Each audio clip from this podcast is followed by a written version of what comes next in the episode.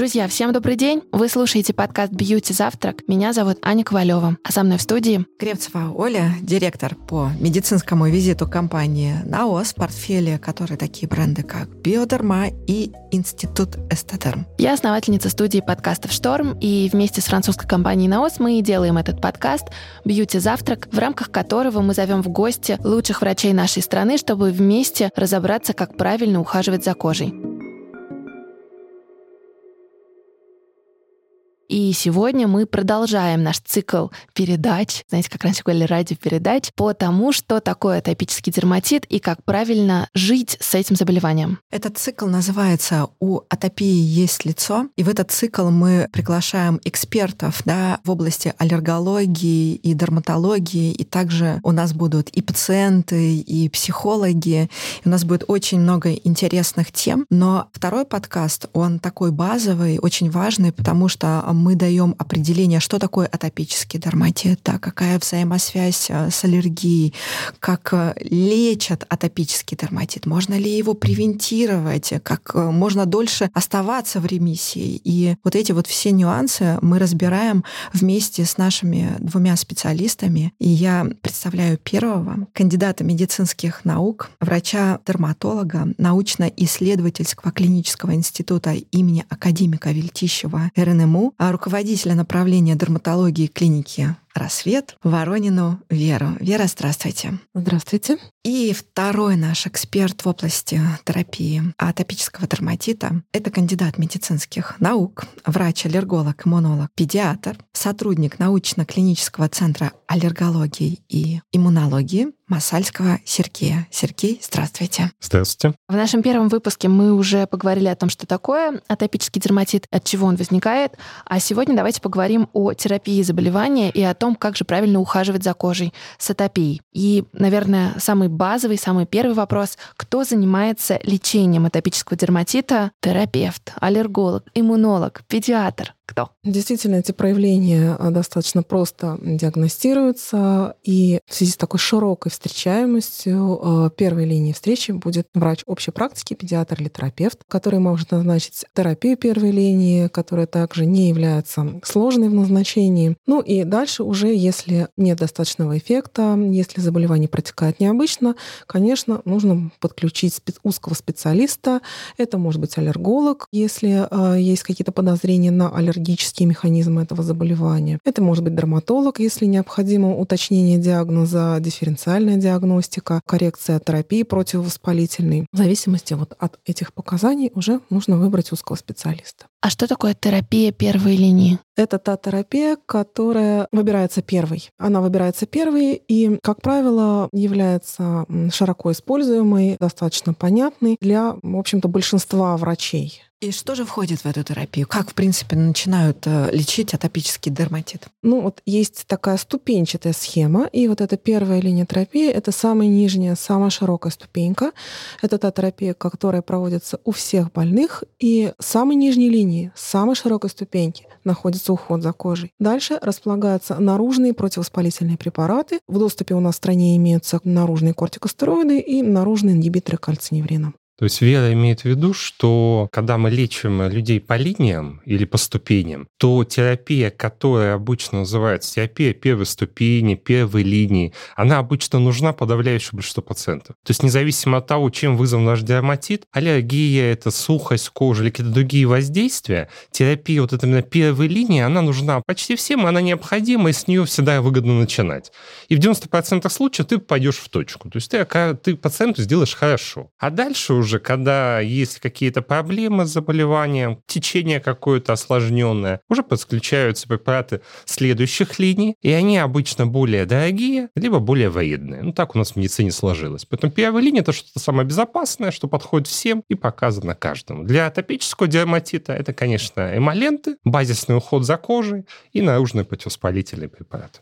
Вот я тут услышала от Веры слово «наружный», и вот сейчас Сергей тоже повторил, но нигде не фигурировало у вас э, слово там таблетка. Так что атопический дерматит таблетками не лечат? Атопический дерматит лечат и таблетками, но это более сложная терапия, и она используется у тех пациентов, которым не помогают более простые методы, у которых заболевание протекает достаточно тяжело. Либо в случаях, если атопический дерматит сочетается с другими заболеваниями аллергическими, либо другими состояниями, то есть таблетки могут быть не только направлены против аллергии, мы используем и препараты, снимающие зуд, мы используем противовоспалительную какую-то терапию, антигистаминные препараты, но они нужны не всем пациентам и только в специальных случаях. Мы тут подошли к очень а, интересной теме глюкокортикостероидов. Ведь очень многие пациенты боятся, особенно мамы. Наверное, Сергей, как педиатр, очень много мам встречает, которые, наверное... И папы как боятся. И папы боятся. И взрослые пациенты боятся. И взрослые пациенты. Да, вот откуда конечно. такая фобия? Те кортикостероиды, которые появились в прошлом веке, они, конечно, были несовершенны. Они несли большое количество побочных эффектов, хотя они были для некоторых заболеваний просто жизнесберегающими препаратами. За это время, конечно же, препараты очень сильно поменялись, и они очень сильно поменялись как в сторону более высокой эффективности, так и в сторону более высокой безопасности. Отработаны схемы, которые являются более безопасными. И сказать, что такой вот постулат, который мы видим в последнее время, это длительное использование противовоспалительных средств, кортикостероидов,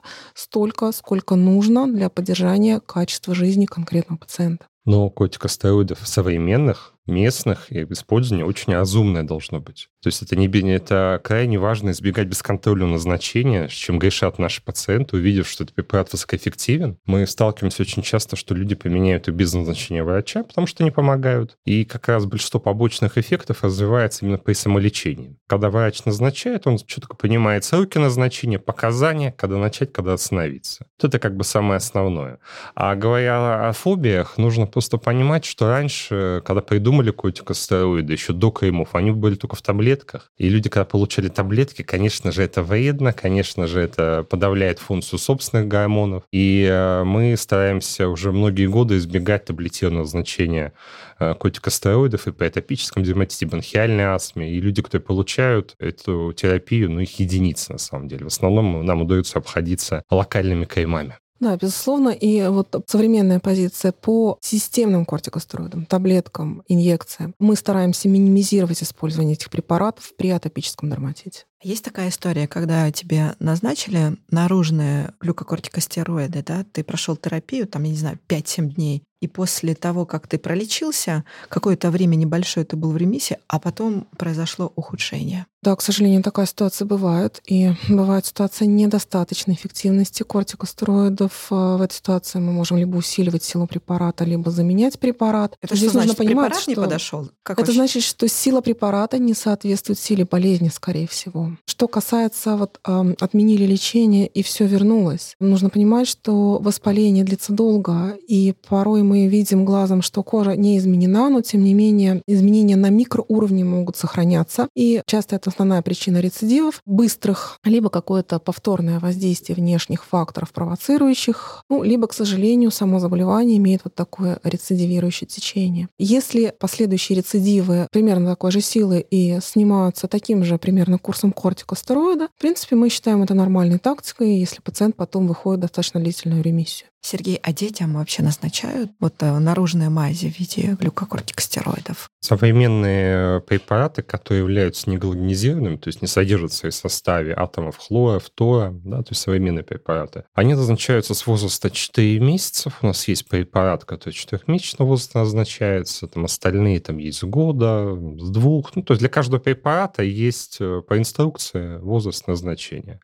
Ингибиторы кальциневаина назначаются с трех месяцев в нашей стране. Поэтому вот как раз, когда диаматит манифестирует, в принципе, у нас уже есть э, способы воздействия на ситуацию, способы быстрой помощи этим детям. Но в ситуации, к сожалению, когда к нам попадают пациенты с тяжелым заболеванием, мы иногда назначаем препараты более высокой силы, и иногда, к сожалению, приходится обходить эти возрастные ограничения в ситуации, когда силы разрешенных кортикостероидов не хватает. Безусловно, здесь требуется врачебный контроль при назначении таких препаратов. Вот уже неоднократно упомянули вторую линию ингибиторы кальциневрина. Что это? О, это очень интересная группа препаратов, которая придумалась изначально как иммуносупрессор действия как раз центрального Они использовались э, в виде таблеток при пересадке внутренних органов. То есть они избирательно подавляли функцию так называемых Т лимфоцитов. Это такие клетки, которые, то есть, которые осуществляют а, регуляцию нашего иммунного ответа. И они изначально придумывались вот для тех случаев, когда нужно было затормозить слишком сильную иммунную реакцию. А потом молекулы были получены, и была идея использовать их и местно топически. И они используются там, с трехмесячного возраста, с двухлетнего возраста, в зависимости от препаратов, локально на кожу.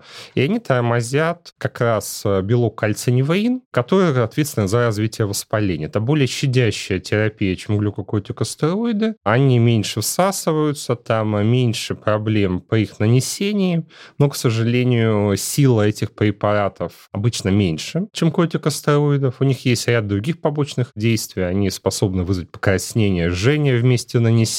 Они обычно кожу раздражают, поэтому их не применяют на кожу с трещинами, с пораженной инфекцией. Поэтому это то, что называется вторая линия терапии. Да, это тоже неплохой препарат, который используется, но вторую очередь, потому что у него есть некоторое ограничение к применению. Тут еще было сказано о роли использования эмолентов, увлажняющих средств на регулярной основе у пациентов да, с таким диагнозом. Вот что можно сказать э, в поддержку эмолентов, чтобы осознанность у пациентов была высокая, что это не только в период обострения, а это на ежедневной основе нужно использовать? Используя моленты, мы действуем, так скажем, в корень проблемы. То есть мы пытаемся таким образом уменьшить то, что является причиной воспаления. Одной из причин воспаления — это сухость и это несостоятельность кожи, да, которая, как правило, она заложена генетически, так синтезируются белки. И также есть ситуация вторичной сухости, связанной с работой уже э, молекул воспаления, регулирующей именно вот функцию этих генов. Поэтому использование молентов необходимо постоянно, не только в период обострения. Это является одним из способов предотвратить дальнейшее обострение. И препараты эти необходимо наносить полностью на всю поверхность, не только на пораженные очаги, потому что пациенты также прекрасно понимают, что сегодня воспаление может быть в этой зоне, завтра в другой. Кожа — это целостный орган, поэтому лечение эмолентами необходимо проводить полностью на всю поверхность. А бывает такое, что эмоленты щиплют. Как правильно себя вести? Надо прекратить или наоборот надо перетерпеть? Это бывает достаточно часто, но, конечно, мы стремимся к нормальному качеству жизни наших пациентов. Мы не стремимся перетерпеть. В этой ситуации нужно немножко пересмотреть тактику использования. Как правило, щиплют эмоленты, которые содержат достаточно большое количество воды или содержат, например, такой компонент, как мочевина. Да, в этой ситуации мы можем перейти на другую лекарственную формулу, на другой состав. И, как правило, дискомфорт возникает на воспаленных зонах. То есть мы можем предварительно провести противовоспалительное лечение лечения, и потом уже по мере стихания воспаления добавлять на эти зоны также и использование эмолентов. Я хотел бы добавить, что мы сейчас вообще говорим э, и стремимся к доказательной медицине. То есть это такая медицина, которая основана не на личном мнении какого-то эксперта, даже весьма уважаемого, а на крупных исследованиях, которые были проведены. И когда обычно исследования слепые, то есть когда люди даже не знают, что они применяют, а исследователь видит эффект. И самая как бы высшая точка доказательной медицины — это метаанализы, когда собираются много исследований, математически обрабатываются и смотрят, насколько эффективны эти препараты. Тем самым из разных стран берутся исследования разных авторов, но с похожим каким-то дизайном. Ну и высший класс — это кахаиновское общество, это такое медицинское сообщество, которое формирует вот эти вот анализы на регулярной основе. И вот эмоленты, они попали в поле зрения этого общества давно, и существует большой метаанализ кахаиновский по использованию эмолентов, и они показали свою эффективность практически при всех проявлениях топического дерматита. То есть они снимают зуд, они обладают противовоспалительными действиями, они уменьшают количество кортикостероидов, которые на кожу наносятся, они предотвращают новое обострение, они улучшают качество жизни. Очень большой метаанализ, там 12 позиций, и в каждом эмоленты, в принципе, показали свою эффективность. Причем а, метаанализ тем более ценен, что используются эмоленты, которые сравнивались со старыми эмолентами. И новые эмоленты, то есть не просто как бы с ноль терапии, а новые эмоленты показывают свою эффективность даже в сравнении с тем, что было раньше. Но я, наверное, не могу тут молчать взять, потому что есть чем похвастаться. Гамма-атодерм, который очень многие пациенты с атопическим дерматитом знают не понаслышке, пополнилась. И в дополнение насыщенной, богатой текстуре, которая есть уже в гамме, вышла легкая текстура, и это средство называется атодерм гель-крем, который обладает эффективностью эмолента. Это противовозудное, липидовосстанавливающее действие. Но мне очень понравилось первичное ощущение, которое я испытала, как только нанесла средство. Это мгновенное охлаждающее действие, очень комфортное и приятное. Я надеюсь, что пациенты с атопическим дерматитом оценят эту характеристику. Ну и еще, конечно, это легкость в применении, потому что эта текстура мгновенно впитывается. Ну а если вы хотите заглянуть под крышку формулы средства и узнать, что за патенты, что за ингредиенты, как они работают, то вам необходимо взять средство, навести на QR-код, который находится на упаковке любого средства НАОС Биодерма или Институт Эстедерм, и вы попадете на некоммерческую платформу, которая позволяет компании НАОС максимально быть прозрачными с пациентами, с потребителями и с врачами, потому что мы здесь все с вами не технологи. Иногда достаточно сложно разобраться в ингредиентах и компонентах. Так вот, эта платформа, которая называется Ask НАОС, спроси НАОС, позволяет понять, э, что за ингредиенты находятся в составе нового средства Атодерм гель крем интенсив, помогают понять, как они работают и в каком они процентном соотношении. Это очень важно, появление вот таких разнообразных текстур, более насыщенных липидами, более легкой, быстро проникающей текстуры. Впереди у нас лето, это более комфортная текстура именно в теплую погоду, и также очень удобно, когда нужно быстро собраться. После того, как кожа обработана, можно быстро одеть одежду и побежать по своим делам. Мне кажется, еще мужчины должны оценить, Сергей, как вы думаете? Мужчины любят, э, чтобы все было по-спартански, быстро, просто, чтобы средство было понятно. И, конечно, когда оно не оставляет после себя следов, это достаточно важно. Да, это какую-то приверженность, наверное, да, формирует хорошую привычку, но и я надеюсь, что эмолен будет повышать качество жизни пациента, который вот страдает таким кожным заболеванием. Есть, например, вопрос от пациента, э, что первично наносить? Наружный гормональный препарат, потом эмолент или э, вначале эмолент. И если, например, например, экзема есть, нужно ли наносить стероидный препарат на экзему? Вообще, как правильно применять наружные средства? Как терапевтические, так и базисные, поддерживающие, увлажняющие? Ну, здесь схема достаточно простая, она основана на таких на физических свойствах тех препаратов, которые мы используем. Проницаемость масла через воду, да, каких-то жировых компонентов, через воду и воды, наоборот, через липиды. Вода не будет проникать через липиды, если мы создали на поверхности кожи какой-то уже липидный слой с помощью эмолиента и потом нанесли лекарство. Здесь есть риск того, что лекарство не будет проникать. Поэтому здесь принцип простой. Сначала мы наносим те средства, которые содержат больше водной фракции. Неважно, что это может быть эмолиент, это может быть лекарство на более гидрофильной основе. И потом мы наносим те средства, которые содержат больше липидов, те, которые по ощущению более жирные, если объяснить это более просто. Ну, мы чуть-чуть как пытаемся наших пациентов простить жизни, поэтому мы, чтобы вот пациенты наши не путались, обычно говорим, чтобы в остром периоде на высыпание использовались только лечебные крема. Потому что обычно все-таки в качестве основы лечебного крема тоже есть некоторые увлажняющие вещества, там ланолин, вазелин, какие-то носители, и там гормоны на самом деле там 0,5%, да, все остальное это крем, по сути. И в подавляющем большинстве случаев пациенту, ну, не нужно два раза носить на одно и то же место, можно нанести только, леч... только лечебный крем. Когда потом уже, кроме того, нанесение эмолента, опять же, будем честными, если оно наносится неправильно, неверно, его острую фазу воспаления, она может способствовать распространению инфекции на коже. И у нас есть такие пациенты.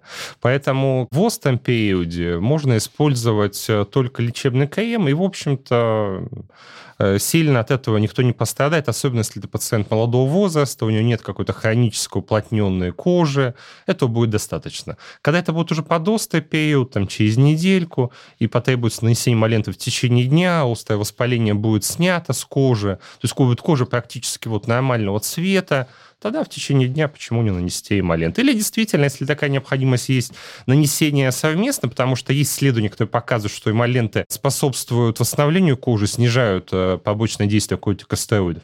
Действительно, применяется правило, что более легкое средство наносится первым. А как отличается уход зимой и летом за кожей с атопическим дерматитом? И отличается ли? И да, если вообще какие-то отличия. Да, отличается, но не сказать, что кардинально. Отличия в используемых формах. Летом все таки предпочтительны формы масла в воде, да, когда преобладают больше водные основы, средства менее жирные. Это более комфортно в теплую погоду, не создает ощущения вот этой пленки, которая как раз-таки более комфортна зимой, когда кожа, как правило, более сухая. В этой ситуации мы предпочтение стараемся отдавать средствам вода в масле. Да, они обычно более жирные, более плотные плотные по ощущениям. Но опять же здесь надо ориентироваться индивидуально. Возможно, более частое нанесение более легких средств, реже нанесение более плотных средств. Здесь э, у нас есть вот это поле для выбора для пациента, что очень комфортно и очень удобно. А сколько длится лечение от там, начала, от первых проявлений до выхода в ремиссию? Ну, это на самом деле зависит от тяжести обострения. Ну, как правило, такой стартовый курс обычно составляет 2-3 недели, и дальше обычно проводится контроль и решается необходимостью проведения дальнейшей терапии, какой терапии или ухода уже именно от лечебных препаратов в сторону базисного ухода за кожей и длительного сохранения вот этого формата ухода.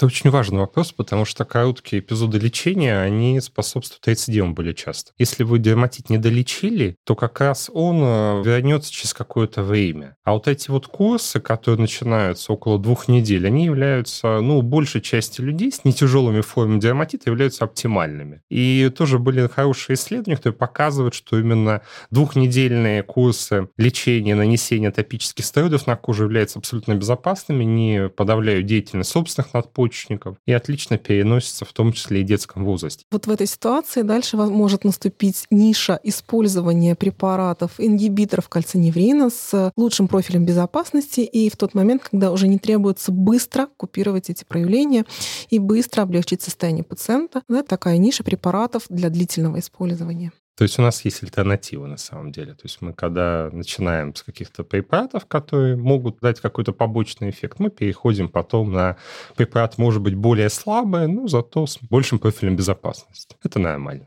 А что вот можно еще рассказать про еще одну терапию, которую мы сегодня не упомянули? Она дорогостоящая, она биологическая, о ней знают очень хорошо врачи и мало знают пациенты. Нужно ли пациентам знать о биологической терапии, что она под собой подразумевает? Биологическая терапия — это, конечно, не та терапия, которая нужна большинству пациентов. Эта терапия необходима тем пациентам, для которых более простые ступени и более безопасные ступени неэффективны. Это пациенты с тяжелым заболеванием, с частыми рецидивами, да, без течением практически без ремиссий. И назначается такая терапия, как правило, уже после того, как мы перепробовали практически все средства. При всем при том, достаточно хороший профиль безопасности у этих препаратов. В данном случае терапия касается касаемо препаратов атопического дерматита, биологическая терапия моноклональные антитела, она более безопасна, чем те препараты, которые мы используем для заболеваний с другим типом иммунологических реакций, таких как псориаз, например. Да, мы действуем там на другое звено. Терапия — это очень дорогостоящая, и, пожалуй, вот здесь основное ограничение, именно высокая стоимость этих препаратов, ну, она настолько высока, что практически нереально оплачивать эти препараты самостоятельно. В настоящее время доступен в России пока только один препарат, но на подходе уже несколько препаратов моноклональных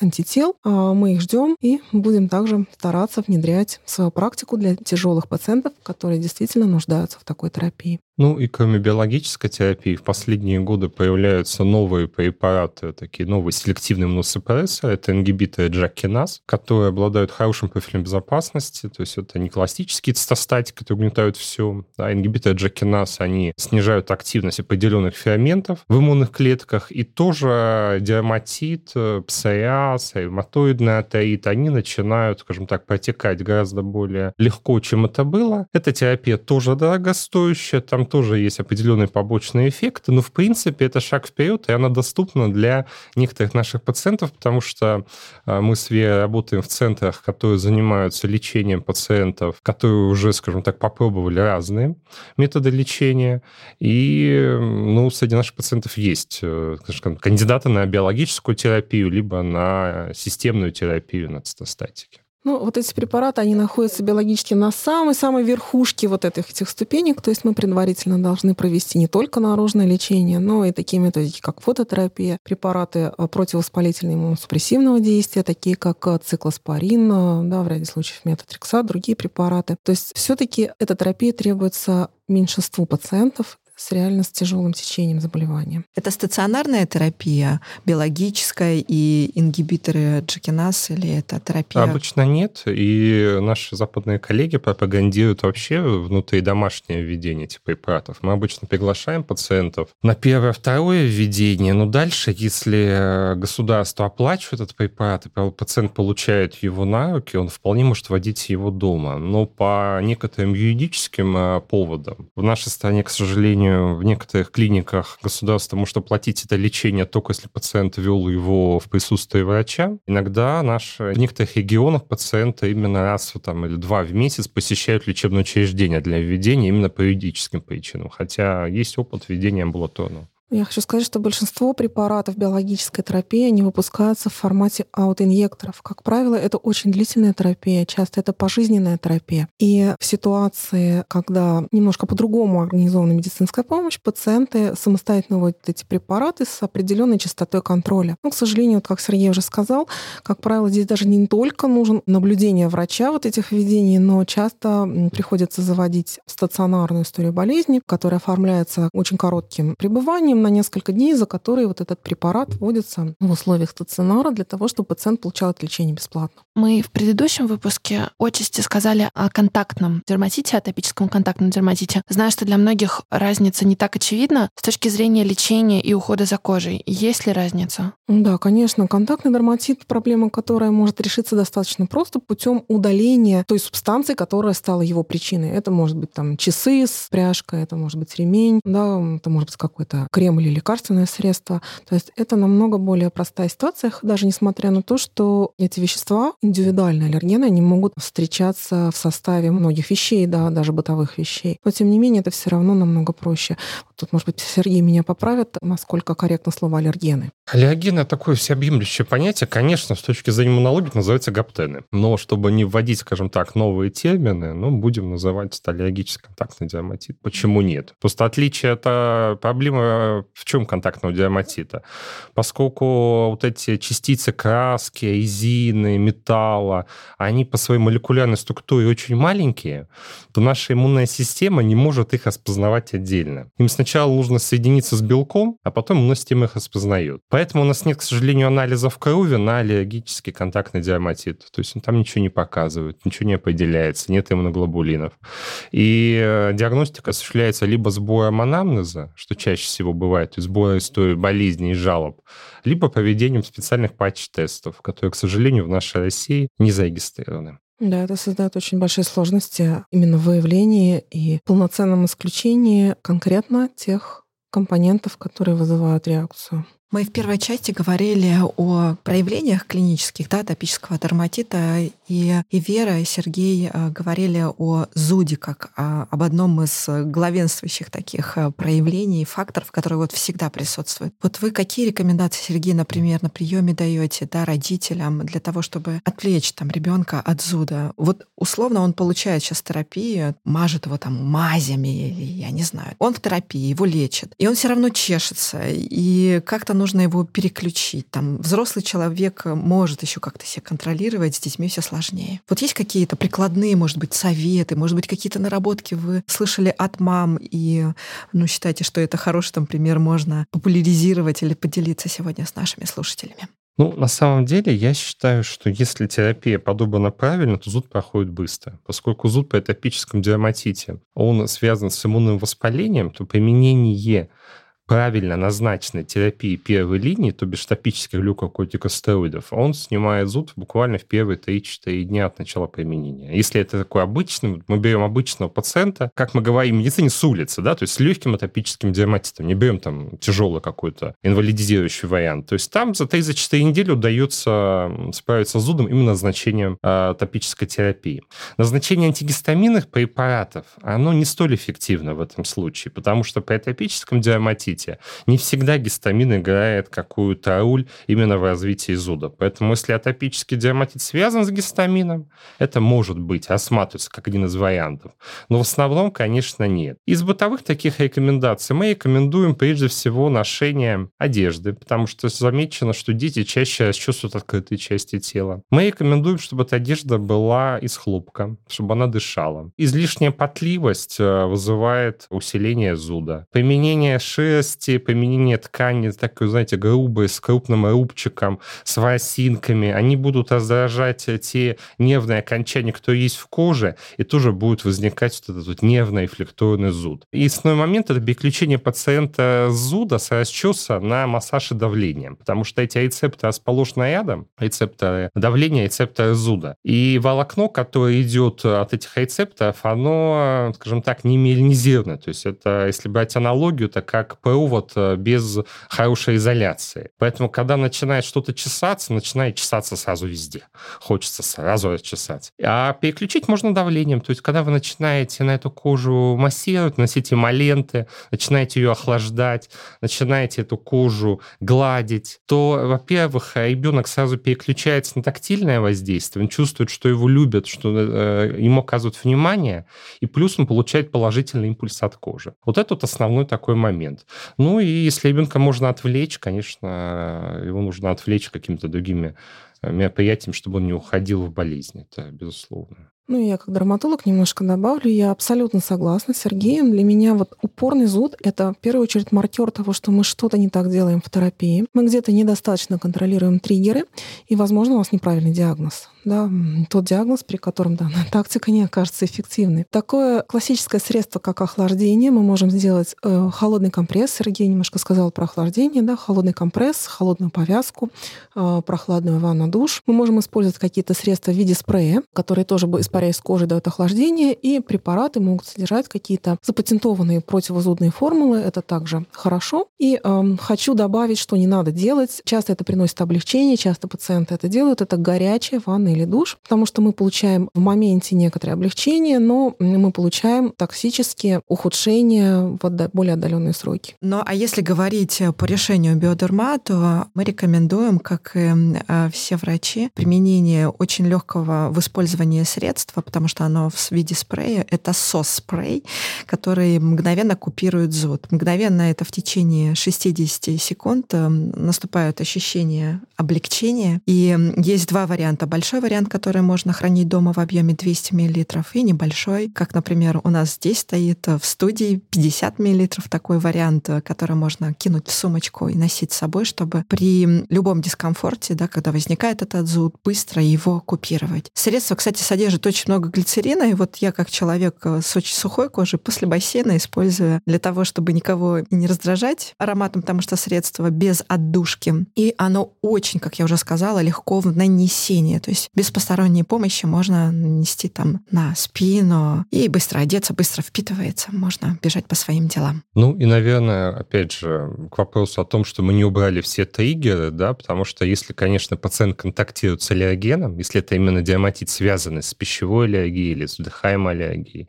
и если этот аллерген не убран, то действительно у них может быть зуд достаточно длительное количество времени. То есть у меня есть пациенты с топическим дерматитом, которые провоцируют цветением растений, они испытывают зудящее ощущение кожи на протяжении нескольких недель, а то и месяцевыми цветения. Пациенты, живущие вместе с животными и имеющие атопический дерматит, связанный с этой аллергией, испытывают потрясающий по длительности э, зуд, именно потому что аллерген не убран, и он продолжает контактировать с этим аллергеном. То есть это не отменяет тех мероприятий, которые мы сказали с Верой, о том, что за кожей нужно ухаживать, но надо четко понимать, с чем связано обострение. Потому что, когда ты понимаешь, всегда это улучшает, скажем так, течение и прогноз. С сухостью боремся с сухостью, с аллергией боремся с аллергией. Все вместе, значит, все вместе. А может такое быть, вот обострения нету, вот таких проявлений, там, мокнутия, экземы, а зуд есть. Есть просто сухость и зуд. Да, может. И на самом деле есть такое состояние кожный зуд, которое шифруется совершенно отдельным диагнозом. Это отдельное состояние, которое требует э, совершенно других вмешательств, э, совершенно другого контроля. Зуд, если так рассматривать, это вообще ситуация, в общем-то, нейрогенная, да, то есть, да, есть рецепторы зуда в коже, есть нервное волокно, которое проводит зуд, и есть центр зуда в головном мозге. Поэтому, если на любом участке из этой вот цепочки что-то сломалось, могут возникнуть зудящие ощущения. Поскольку мы сейчас говорим про атопический дерматит, и в основном поражается кожа, мы сейчас нацелены на кожу. Но на самом деле э, это может быть и проблема нервного волокна, это не апатический зуд. Формируется патологический очаг в головном мозге, то есть формируется такой зудорасчеточный цикл, когда у человека начинает э, возникать привычный зуд, ну-ка, по типу как, некоторого тика, да, тикоподобного такого невозоподобного состояния. И хочу еще добавить, что некоторые общие заболевания организма, например, сахарный диабет, заболевания почек, злокачественные заболевания, они могут манифестировать с появлением кожного зуда. Это достаточно серьезная ситуация. И, в общем-то, такой вот кожный зуд без высыпаний, он скорее не требует вмешательства дерматолога, скорее здесь нужен врач общей практики с какой-то помощью коррекции дерматолога или аллерголога в ряде случаев. Мне очень понравился пример про горячую ванну и про ошибки, которые можно делать, если у вас или у ваших детей атопический дерматит. А что еще вот такое можно вспомнить, что может облегчить нашим слушателям жизнь? Чего а, делать не надо? Не надо, вытерев кожу после душа, одеться, пойти погулять, побродить и только потом нанести эмолент. А эмолент надо нанести сразу, чтобы удержать воду в коже, чтобы она не успевала испаряться, создать вот этот дополнительный защитный слой. А вот загорать, а ездить на море, купаться, долго, знаете, в воде сидеть или на песке? Как это? Я бы не стала полностью это исключать, потому что, конечно, это тоже очень снизит качество жизни. Что касается ультрафиолетового облучения, здесь пациентам с атопическим дерматитом мы даем дерматологи сейчас ровно такие же рекомендации, рекомендации ВОЗ по фотозащите. Мы не исключаем полностью морской отдых, э, просто это должно быть в разумных пределах. Это пребывание в тени, это утренние вечерние часы, это фотозащитная одежда, фотозащитный крем. Такие меры, которые мы рекомендуем всем людям для того, чтобы уменьшить риски развития меланомы и других форм рака кожи в старшем возрасте. Мы не запрещаем ни разу морские купания, но часто рекомендуем все-таки сполоснуть с пресной водой, нанести эмолин, точно так же, как при, после других водных процедур. Но эти пациенты обычно используют специализированные крема для а, загара с более высоким цифром солнцезащиты. Они обычно содержат уже в своем составе увлажняющие компоненты. Плюс, как иммунолог, а, я могу добавить,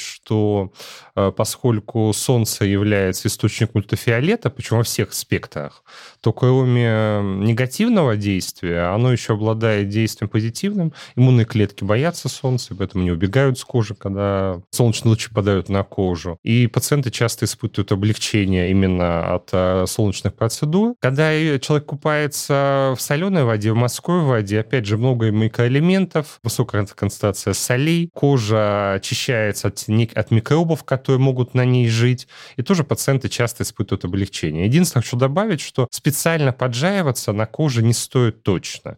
Отраженного света в тени, отраженного света от моя вполне достаточно, чтобы получить благотворное как бы влияние. Потому что если это больше, то уже это будет эритема, будет солнечный ожог, сухость, усиление воспаления уже вторично. Все должно быть в меру. Это часто, это уже ошибка, вопрос от пациентов. Возможно, мне будет лучше, если я буду ходить в солярий. Да, хочу сказать, что солярий многократно повышает риски рака кожи, меланомы. Это доказано. Солярий, мы категорически против посещения солярий. И тут дальше возникает вопрос, а как же быть с фототерапией? Фототерапия содержит определенную длину волны ультрафиолета, которая оказывает противовоспалительное действие то, о чем сейчас хорошо рассказал Сергей, и отсечены те длины волн, которые обладают максимальным повреждающим действием на ДНК клеток. То есть таким образом мы сводим риски возникновения рака, спровоцированного ультрафиолетом, действительно к минимуму. Ну что, друзья, друзья, я думаю, что мы хорошо прошлись по основным этапам ухода за кожей с атопическим дерматитом. Огромное спасибо нашим прекрасным гостям за те знания, которыми они поделились с нами и нашими слушателями. Ну а мы обещаем продолжать, и я думаю, что еще будет много интересных выпусков в этом цикле. Спасибо всем. До скорой встречи. Друзья, а всем, кто еще не подписался на наш телеграм-канал, я напоминаю, что в Бьюти Завтрака и у компании Наос есть свой телеграм-канал. Он так и называется Бьюти Завтрак. Вы можете легко найти его в поиске, но еще мы оставим ссылку в описании. И в этом канале кладезь полезной информации от э, ведущих врачей-дерматологов, советы по уходу за кожей, советы о том, как правильно заботиться не только о коже, но и о себе в это непростое время. Поэтому, пожалуйста, подписывайтесь, следите за нашими рекомендациями помните, что забота о себе прежде всего. Подписывайтесь на наш подкаст и слушайте выпуски каждую неделю. Оставляйте отзывы в приложении Apple Podcasts, чтобы помочь другим узнать про наше аудиошоу. Напоминаю, что наш подкаст доступен во всех подкаст-плеерах, и вы можете слушать его там, где удобно. До встречи в эфире, и не забывайте, что когда мы говорим о коже, забота прежде всего.